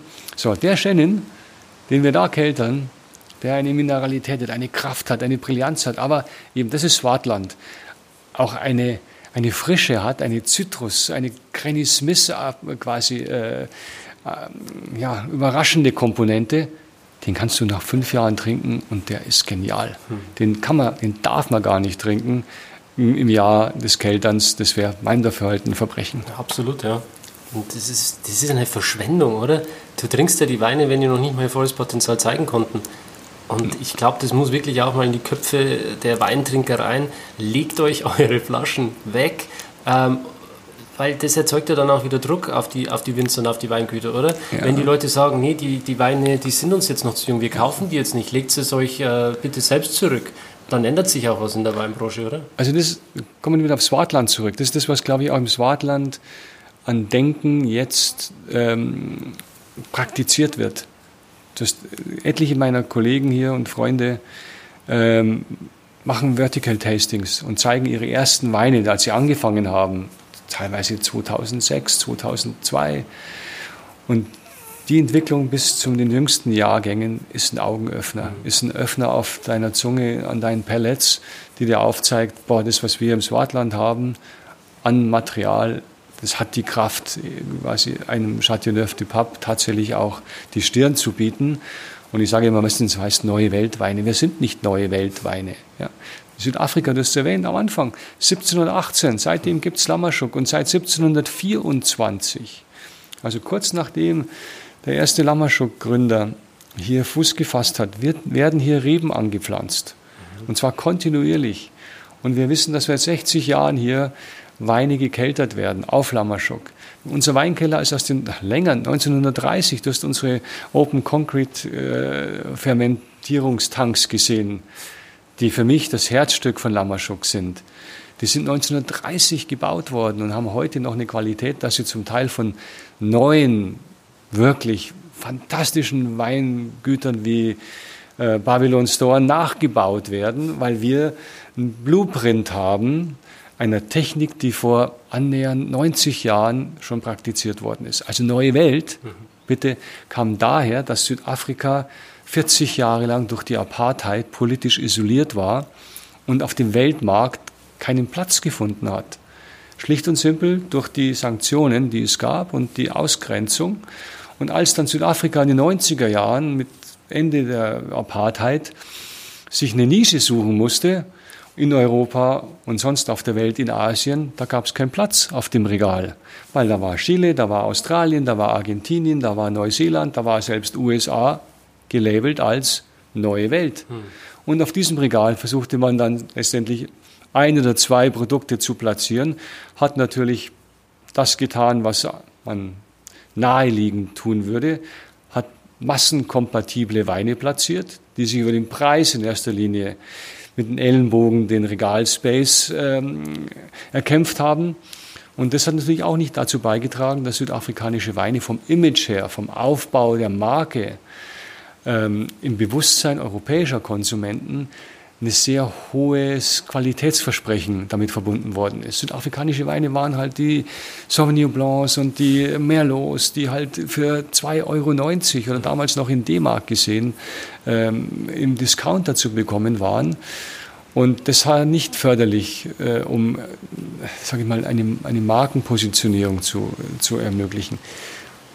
Das ist wiederum ein Grund, warum ich sage, wir im Swartland, wir differenzieren hier. Wir sagen, unsere Weine haben eine hohe handwerkliche, ähm, erfordern hohe handwerkliche Fertigung und Kenntnis und die haben auch ihren Preis.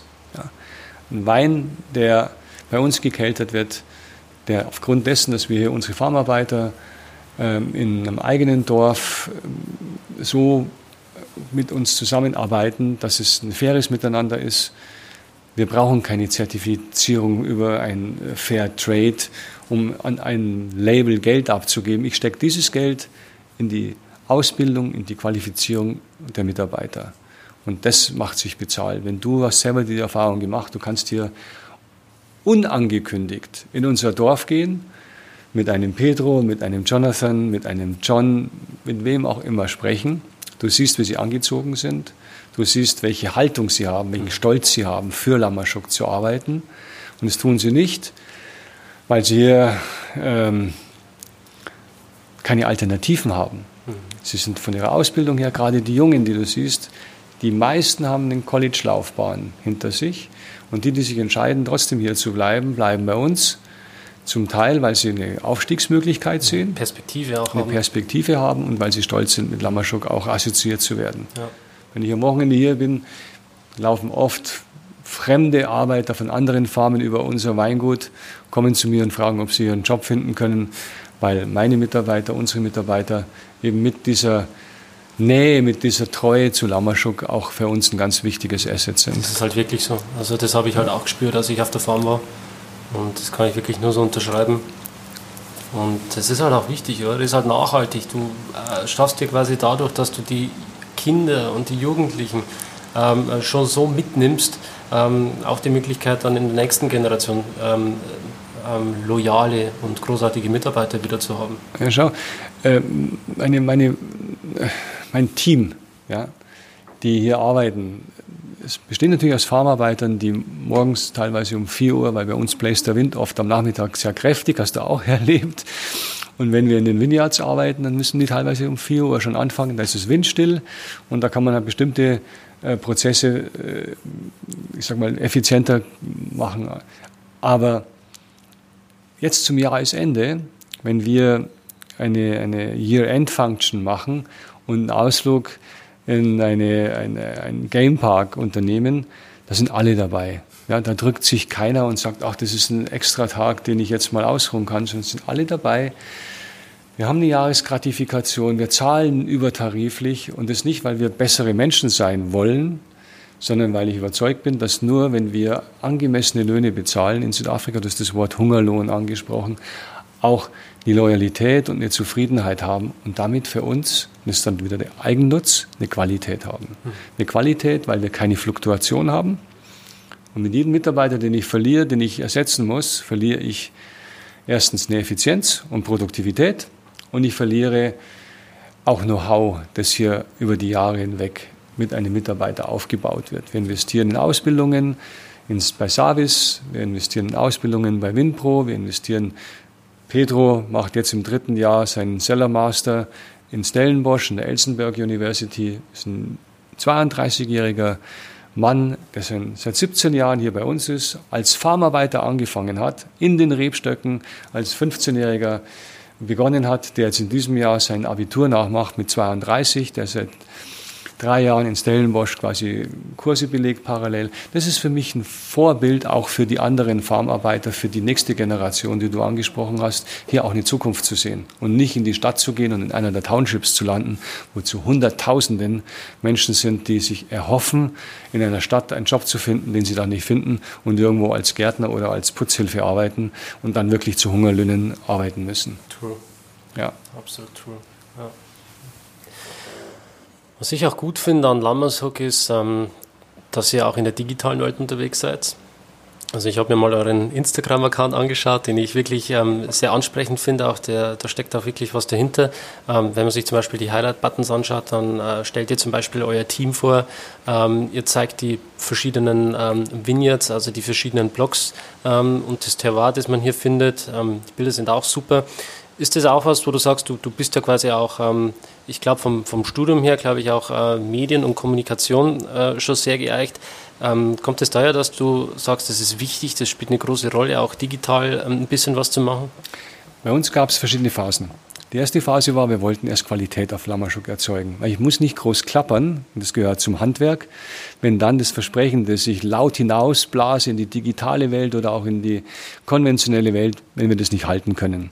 Und das war eine Aufgabe, die wir die letzten, glaube ich, vier, fünf Jahre konsequent vorangetrieben haben. Heute kann ich jede Flasche, die bei uns im Keller lagert, die bei uns in den Handel kommt, guten Gewissens öffnen. Bei der einen sage ich, lass die noch liegen, Freund, und hab Geduld. Aber bei den einen oder anderen Weinen, die kann man heute aufmachen, du hast es ja zum Teil selbst verkostet, trinken und ist happy. So, diese Botschaft, die wollen wir natürlich jetzt auch in die unterschiedlichen Märkte bringen. Da haben wir unterschiedliche Werkzeuge. Wir sind sehr viel auf Messen unterwegs, in Europa, auf der ProWein, in Belgien, in Holland, auf den entsprechenden Hausmessen unserer Importeure, aber auch in China, ähm, wo wir regelmäßig äh, vor Ort sind mit unserem Importeur. Auf der anderen Seite muss Lamaschuk eine Relevanz gewinnen, eine Relevanz als Marke auch wahrgenommen zu werden international wahrgenommen zu werden unseren Kernmärkten Deutschland, Österreich, Schweiz. Ganz wichtige äh, Abnahmemärkte mit einer hohen Qualität auf der einen Seite, auf der anderen Seite auch mit einer hohen, ich sag, ähm, Sensibilität an dem Preisbewusstsein. Und da muss man letztendlich auch die richtigen Botschaften streuen. Ähm, ich habe meiner Tochter, die eine große Instagrammerin ist, gesagt, du, ich habe dieses Medium auch wahrgenommen, ich sehe dich da jeden Tag mit deinem Account, da bist du beschäftigt. Du bist jetzt zu jung per se, um einem Daniel zu folgen. Aber schau dir das mal an und sag mir dann, ob dir das gefällt. Und es war mit ein Grund zu sagen, wir wollen, also das ist vielleicht ein bisschen ein häufig strapazierter Begriff, aber so ein 360-Degree-Ansatz. Wir müssen präsent sein in den Märkten, persönlich, weil letztendlich die Bindung, die du zu uns aufbaust, wird hinausgetragen durch Face-to-Face-Kommunikation. Aber das ist natürlich alles sehr reduziert und endlich. Und da ermöglicht natürlich die digitale Welt ein viel größeres Spektrum. Instagram, Facebook, unsere Webseite, unser E-Commerce-Shop, den es sowohl in Deutschland gibt, unter lammershop.com oder hier in Südafrika unter lammershop.zoza. Das bietet die Möglichkeit, auch dem Konsumenten direkten Zugriff auf ähm, Plattformen zu geben, wo unsere Weine bestellbar sind, lieferbar sind innerhalb von drei, vier Tagen in Europa, in Deutschland innerhalb von zwei Tagen per UPS. Und das bauen wir in Südafrika jetzt auch konsequent um. Dazu zählt natürlich, dass wir Inhalte haben. Also nur eine Präsenz durch Marke allein genügt nicht. Du hast erwähnt, Stories sind uns wichtig und wir haben Stories zu erzählen. Ich erzähle jetzt vielleicht schon viel zu lange in deinem Podcast. Aber ich glaube, wenn man mit dem Land so verbunden ist, wenn man die Veränderungen sieht, die in den letzten Jahren hier passiert sind und dann die Qualität, die wir ins Glas bringen, eben ins Verhältnis stellt, dann gibt es auch viel zu erzählen. Und es ist nicht nur die Weingeschichte, es ist eben auch das Farmleben, das wir hier ähm, vermitteln wollen, das für Menschen, die in Europa sind, vielleicht sogar interessant ist zu sehen, wie wachsen denn unsere Nugunis auf, wie werden unsere Kälber ähm, separat von der Herde ähm, begleitet. Lustigerweise haben wir eine Verbindung zwischen unseren jungen Lämmern und unseren jungen Kälbern, die auf einer Weide zusammen äh, sind. Und das sind auch einfach Geschichten, die das Herz ein bisschen rühren, die ein bisschen Spaß machen, die meinen Kindern Spaß machen. Ich denke auch vielleicht den anderen, einen oder anderen, der auf unseren Stories landet, Wissen vermittelt über das, was das Kalk zu erzählen hat, über seine Art, wie er den Wein keltert oder von Marius zu hören, warum unser Chardonnay-Block, der eigentlich hier gar keine Heimat hat, aber trotzdem als urkundlich erwähnt ältester Chardonnay-Block in ganz Südafrika eine außergewöhnliche Qualität liefert, ähm, hier zu Hause sind. Und das erzählen wir über Instagram oder über Facebook. Super. Glaubst du, dass Instagram auch das Medium ist für die Zukunft? Absolut. Schau, wir sehen die Veränderungen ja im Facebook. Als ich mit Facebook begonnen habe, damals noch meinen ältesten Sohn initiiert, das ist jetzt auch schon elf Jahre her. Da war ich damals äh, Ende der 40er ähm, ja, der absolute Senior. Mittlerweile hat sich das ja komplett verschoben, wenn man sieht, dass früher quasi die äh, Facebook-User-Gruppen bei 14- bis 18-Jährigen lagen, ist es jetzt die Silver Generation, die Facebook für sich entdeckt hat. Und Instagram, das Medium der Taylor Swifts dieser Erde, der Nicki Minaj, die eben auch Jugendliche Kinder äh, in einem Alter, wo man denkt, Mensch, muss das Kind jetzt schon morgens quasi als ersten Impuls äh, Instagram-Like abgeben? Da bin ich kritisch, aber aus professioneller Sicht das sind die Medien, mit denen wir ähm, Menschen erreichen, die eben auch äh, es uns ermöglichen, eine Reaktion auszulösen, eben auch eine Teilhabe auszulösen. Ähm, du sagst neu äh, Englisch ein Engagement, also dabei zu sein und auch etwas wieder zurückzugeben an Information oder an, an Freude, ähm, das vielleicht doch ein Lächeln, das du beim Betrachten von einem Bild, wenn unser Schaf von unserem Kalb gekickt wird, ja, dann muss ich da selber schmunzeln, wenn ich mir dieses kurze Video, diesen Trailer von nur elf Sekunden anschaue und vielleicht löse ich dieses Lächeln morgens oder am späten Abend, wenn jemand von der nach Hause kommt und auf unserem Instagram-Account nochmal eine Story anschaut, aus und der lächelt dann, weil er sagt, Mensch, das ist echt lustig, was bei euch passiert. Und dann schickt er mir vielleicht eine kleine Nachricht und dann ist er für mich auch ein wichtiger Botschafter, der zu Hause eben Lammerschuk als Marke und als Thema für sich entdeckt hat. Mhm. Andreas, wir sitzen gerade da mit einem schönen Glas Wein. Ähm, ich sage immer, bei einem Glas Wein, da lässt sich am besten philosophieren. Lass uns vielleicht zum Schluss, bevor wir jetzt den äh, Sack hier zumachen mit dem Podcast, kurz philosophisch werden.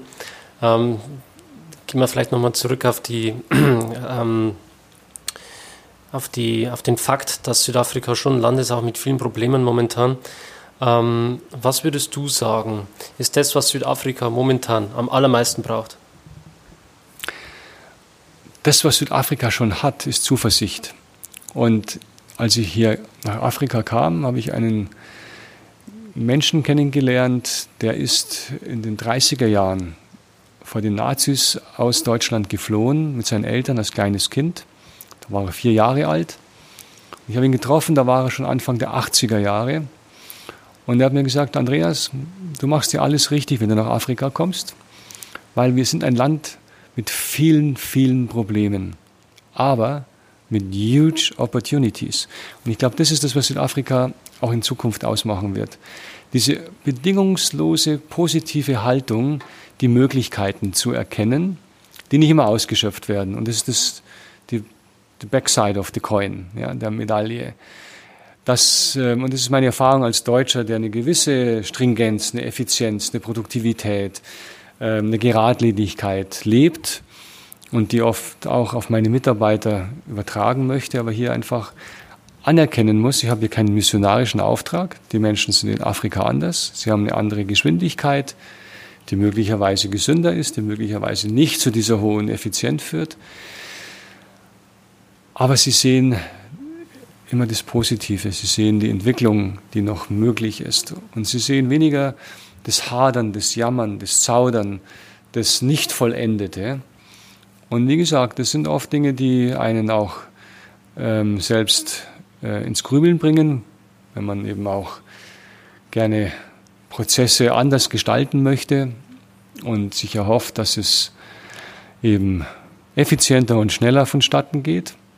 Aber dann kommt eben auch eine gewisse, ich sag, ähm, Demut dazu. Und das ist gut, wenn man auf dem Land arbeitet, auf einer Farm arbeitet, wo man demütig wird, weil ich kann Prozesse auch in der Natur nicht beschleunigen. Ich habe keinen Einfluss darauf, wenn drei Jahre Dürre, die wir erleben durften oder mussten, eben dazu führen, dass unsere ohnehin geringen Erträge noch geringer wurden und wir statt 150 Tonnen nur noch 67 Tonnen ernten. ich habe dann wiederum eine große Dankbarkeit, wenn meine 50 Jahre alten Reben sich nach zwei Jahren, nach drei Jahren wieder so erholen, weil sie einfach so stark sind und so stark verwurzelt sind in dieser Erde, dass sie nach drei Jahren wieder ähnlich hohe Erträge oder ähnlich niedrige bringen wie zuvor. Also die Demut, die damit verbunden ist, die ist in Südafrika ein Wegbegleiter, verbunden mit einer unglaublichen Portion an Optimismus. Und ich glaube, diese beiden Komponenten sind für mich, ich weiß nicht, ob es eine Philosophie ist, aber sind für mich meine Wegbegleiter, die mich in Südafrika ähm, halten, stark machen und die mir auch die Zuversicht geben, in diesem Land ähm, mit zu einer Veränderung beizutragen. Vor uns steht die Flasche auf dem Tisch. Jetzt stell dir mal vor, in der Flasche da unten Geist, so ein Flaschengeist, wie man es vielleicht äh, von Aladdin her kennt. Und äh, der steigt jetzt empor und sagt, Andreas, ich habe heute einen guten Tag, ich habe meine Spendierhosen an. Ähm, du hast einen Wunsch frei, ich erfülle dir einen einzigen Wunsch. Ähm, das ist ganz egal, ob das jetzt in Bezug auf Lammersuck ist oder auf dein äh, normales Leben, auf dein persönliches Leben. Egal was, ich erfülle dir den. Was wäre dieser Wunsch? Der Gesundheitserhalt. Das ist das Einzige, was ich meiner Familie und mir selbst wünsche, weil ich weiß durch meine persönliche Erfahrung, dass es das absolut Einzige ist, was wir uns nicht erkaufen können, durch keinen Flaschengeist, durch keinen kommerziellen Erfolg. Und ähm, das ist der größte Wunsch, den ich habe, den ich auch immer nur an andere Menschen weitergeben kann, sich daran zu orientieren, gesund zu bleiben, gesund zu leben. Und dann fügt sich alles andere. Wenn man gesund ist, dann kann man alles erreichen, was man sich wünscht und was man sich vorstellt und mit eigenen Händen und mit eigenem Geist schaffen kann. Die Gesundheit weiß man leider meistens immer erst dann zu schätzen, wenn man es nicht mehr hat, gell? Ja. Das ist echt so. Ja, ähm, vielleicht noch eine letzte Frage. Und zwar haben wir jetzt schon ein paar Mal angesprochen, dass das ein Generationenprojekt ist. Ähm, welche, welche Erwartungen hast du an die nächste Generation? Das Schöne ist, ich habe keine Erwartung an eine oder an meine nächste Generation. Meine drei Kinder sind mit nach Südafrika gezogen. Mein ältester, der 24 ist, macht gerade Schauspielkarriere in Deutschland. Übrigens jetzt im deutschen Fernsehen zu sehen am nächsten Sonntag. Programm, oder? ARD, Polizeiruf 112, spielt einen Kommissar. Cool. Und ähm, da ist eine Erwartung, die ich aber nie als solche formuliert habe, in Erfüllung gegangen. Er lebt seinen Traumberuf aus, hat die ersten Erfolge und steht auf der Bühne im nächsten Jahr im Bayerischen Hof auf der kleinen Komödie mit einem tollen Theaterstück. Wer hat Angst vor dem weißen Mann? Ganz grandioses äh, Theaterstück, das ich nur empfehlen kann. Meine Kinder hier als nächste Generation sind mit einer spontanen Bereitschaft, sie kannten Afrika durch viele Reisen und auch durch schon mal eine Umsiedelung vor etlichen Jahren ähm, so gut, dass sie spontan gesagt haben, Papa, das machen wir mit, weil das, was wir hier begonnen haben, das ist noch nicht zu Ende. Lammerschuk hat eine Zukunft für uns aber ich erwarte nicht und ich leite und lenke meine Kinder auch nicht in die Richtung, dass sie hier Weinbau studieren müssen oder im Keller Erfahrungen machen, die dann prägend sind. Aber ich stelle fest, dass es eine große Nähe gibt, einen Gefallen meine Kinder daran finden, mit dem Pedro ähm, Racking zu machen, Wein umzupumpen, beim Bottling dabei zu sein, dass ähm, bei der Ernte meine Kinder am Sortierband stehen und ganz akribisch dann auch den Job so machen, dass man nicht eingreifen muss. Das gefällt mir, das ist schön. Aber sie müssen den eigenen Weg gehen. Und wenn der Weg über Lamaschuk woanders hinführt in die Welt, ist es großartig. Wenn Sie glauben, dass das hier eine Perspektive ist, ähm, die für Sie einen Lebensweg zeichnet, den Sie gehen wollen, ist auch sehr schön. Wir pflanzen jetzt auf alle Fälle an einen Masan, einen Syrah und einen Chenin Blanc. Wir haben die ersten Pflanzungen 2018 gemacht. Das ist ein ganz kleiner, den nenne ich mal unseren Family Weingarten. Da werden wir 300 Flaschen keltern. Ich schätze mal so 2021, 2022 die ersten Flaschen abfüllen oder beziehungsweise keltern. Und was dann kommt, das werden wir sehen. Also ich denke, dass wir die Grundlagen auf alle Fälle legen für zukünftige Generationen, ob es dann meine Kinder sind oder die Kinder von anderen, die auf Lammerschuk groß werden, steht in den Sternen. Jawohl. glaube, wir machen den Sack zu. Ja, ich danke dir für das lange, ausführliche Gespräch. Ja, war jetzt doch schon ein bisschen länger, gell? Und ich hoffe, dass vielleicht deine Zuhörer nicht nach der Hälfte abschalten, weil sie die Monotonie unseres Gesprächs nicht mehr hören können, sondern vielleicht auch was Spannendes finden. Ja, ich, ich würde mich auf jeden Fall äh, freuen, wenn für den Zuhörer das ein oder andere mit dabei war, wo er sagt, ja, das, das kann ich mitnehmen, das habe ich vielleicht jetzt auch aus diesem Gespräch gelernt, oder? Dafür sind ja diese Podcasts auch da, dass man sich ein bisschen weiterentwickeln kann, mich mit äh, interessanten Menschen zu unterhalten, die ja. schon einiges erreicht haben, auch als Winzer oder beziehungsweise auch als Unternehmer. Jetzt äh, in dem Fall ist wirklich sehr interessant, augenöffnend. Ähm, ich verabschiede mich hiermit dann auch aus Südafrika. ja, kommst hoffentlich bald zurück oder irgendwann mal wieder, wenn dich der Weg in den Süden Afrikas führt. Ja. Hier bist du immer herzlich willkommen, Danke. zu jeder Zeit. Du weißt, dein Zimmer da hinten steht vielleicht immer leer, Gott sei Dank. Aber wenn du anrufst, dann machen wir schon Platz, sodass du hier wieder deine Heimat findest. Super, das, das freut mich wirklich. Also mehr kann man sich wirklich nicht wünschen, wenn man hier runterkommt nach Südafrika.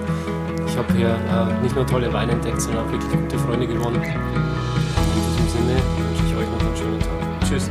Servus. Schön, dass du dabei warst. Wenn dir dieser Podcast gefallen hat, dann bewerte mich auf iTunes. Wenn du Fragen hast oder mehr Informationen zum Thema Wein suchst, dann schau auf meiner Website wein-verstehen.de vorbei. Bis zum nächsten Mal.